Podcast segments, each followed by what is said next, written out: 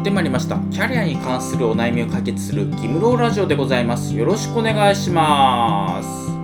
はい。ギムローラジオは大手人材会社を辞めてフリーランスとして活動している私ギムローがキャリアに関するお悩みを解決する番組となっております。ということでえー、寒くなってきまして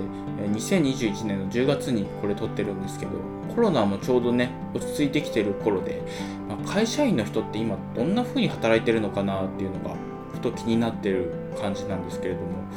まあ、私がね会社辞める時ってコロナが、まあ、ちょっと出始めてリモートワークになって半年とか1年ぐらい経ってから辞めたんですけどその時はまだリモートワークっていうのにまあ、慣れてないところとかもあって、まあ、かなり会社員時代というか、まあ、会社で働いてる時と同じぐらいな感じで効率よく働いてたんですけど、まあ、今ちょっと私が喫茶店で働いてたら隣の人があの喫茶店で会議をしていて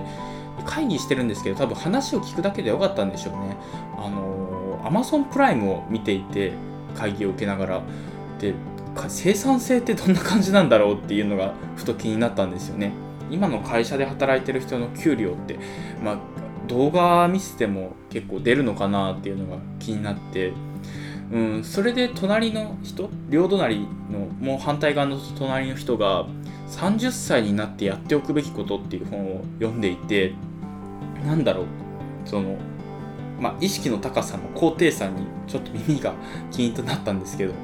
ねすごいなっていうどんな感じなんだろうな今会社働いてる人ってっていうのがふと気になって。まあ私もねまあ、フリーランスなので自分でいろいろタイムコントロールをしないといけないので、まあ、自分のペースで振り回されず一歩一歩着実に頑張っていければなというふうに思ってるわけなんですけども、えー、まあ、今回のテーマがレンタルスペース運営に適性がある人の特徴というところで話していければなと思うんですけどどうですかね、まあ、前回というかちょっと前に録音したものでレンタルスペース運営の魅力みたいなところを話してるんですけど、まあ、レンタルスペースの運営って軌道に乗ったらほぼ不労所得になるのでかなり魅力的なんですけどそれまでが結構大変なんですよ。物件探したりとか。あとはそのビジネスのその営業ですね。営業してお客さんをねしっかり心をつかんだりとか、まあ、いろんなことをしないといけないんですけど、まあ、そこの辺りでやっぱりレンタルスペースの運営に適性があるかどうかっていうのが大事になってくるのかなと思っていてその辺りを今日は詳しく話していければなと思います。まず1つ目のレンタルスペース運営に適性がある人の特徴としてはまあ慎重な人っていうのは1個あるかなと思います。まあレンタルスペースビジネスって物件が命なんですよね。いい物件を見つけられるかっていうところが結構大事なんですけど駅から近かったりとかまあいい駅でいい家賃でっていうところですね、まあ、そういうところを慎重に選べる人っていうのは大事かなと思っていてやっぱりレンタルスペースってなかなか OK してくれる物件が少ないんですよ。だからこそ1個レンタルスペースやってもいいですよっていう物件があったら飛びつきたくなるんですよね。ただその飛びついちゃったら、まあ、音がうるさいとか、まあ、あとはねその家賃が高すぎるとか、まあ、いろんな気になるポイントが出てくるんですけどそこのところを、まあ、妥協せずにやれるかっていうところは一つあるかなと思います、まあ、ちょっとね慎重すぎるといい物件も見逃してしまったりとかっていうのもあると思うのでそこはまあバランスが大事かなと思うんですけど、まあ、その辺りはまあなんだろう。オンラインサロンがあるんですけどレンタルスペースの。そこで物件ここどうですかねっていうのを周りに聞いてみてこれいいですよって言われたらやってみるとか、まあ、人の手を借りながら慎重に意思決定していくのがいいのかなと思います。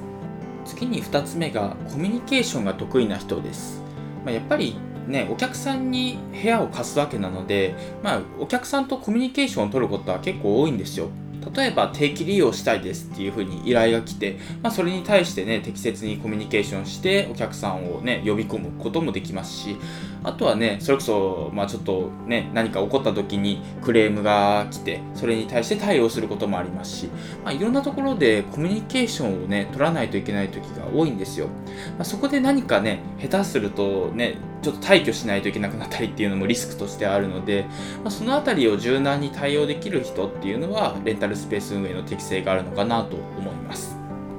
最後3つ目が自分でも利用する予定がある人です。やっぱり自分でレンタルスペースを使う予定があるとその分収益化しやすいんですよ。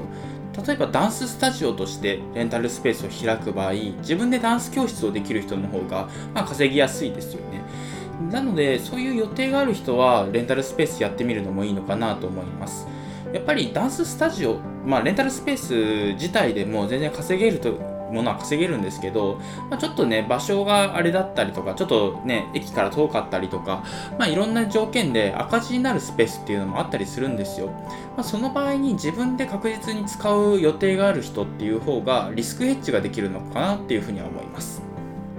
ここまでがレンタルスペース運営に適性がある人の特徴っていうのを話してきたんですけど、まあ、ちょっとだけね適性がない人についても話していければなと思います。やっぱりレンタルスペース運営っていいところばっかりじゃないんですよ。まあ、大変なところは大変ですし、まあ、それこそね、あのレンタルスペースがうるさいって言って騒音問題で撤退するところとかもあったりしますし、まあ、そんなにね、あのいいところだけ言ってもしょうがないなと思うので、そっちも紹介できればなと思います。やっぱりね、適性がない人というか、まあ、適性がない人の認識なんですけど、あの楽して稼げるっていうふうに思ってる人は向いてないかなと思います。まあ、不労所得ってね、あになるっていうふうに言っちゃってるので楽に聞こえるところもあるんですけどやっぱり最初のね物件探しでね不動産屋、まあ、10軒ぐらい回ったりとかあとはその工事だったり備品集めたりとか、まあ、そういうところも大変ですしそれから定期のお客さんをねどんどんどんどん連れてきてでその人たちをグリップするっていうのもコミュニケーション能力が必要ですし、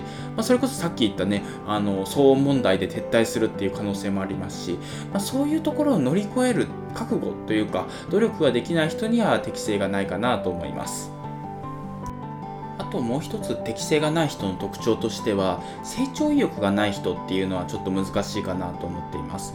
ぱりレンタルスペースってその毎月毎月売り上げが安定するわけではなくて、まあ、売り上げが上がったり下がったりするんですよ。その時に下がった時になんでなんだろうっていうのを分析する努力だったりとかあとは他のレンタルスペース回ってみて自分のスペースに足りないものとか、まあ、真似できるところっていうのをちゃんと分析して努力して変化できる人っていうのは結構大事かなと思います。あとはホームページ見ながらねそのアクセス数とか、まあ、そういうところも分析しながらどうやったらお客さんに予約してもらえるんだろうと。そういうところを工夫できる人っていうのはやっぱり大事なのかなと思うので、そこが頑張れない人っていうのはちょっと向いてないのかなというふうに思います。ということで今回は以上になります。今回はレンタルスペース運営に適性がある人の特徴というテーマで話してきました。まあ、簡単にまとめると、まあ、慎重に意思決定ができてでお客さんとしっかり会話ができてまだ成長意欲がある人、まあ、レンタルスペース運営する中で工夫改善ができる人ですね。そういう人は適性があるのかなというふうに思っています。で今回の内容っていうのはブログでも書いていて副業演芸場というブログをやってるんですけどそこにも書いてるのでぜひ読んでみてください。今回は以上です。ありがとうございました。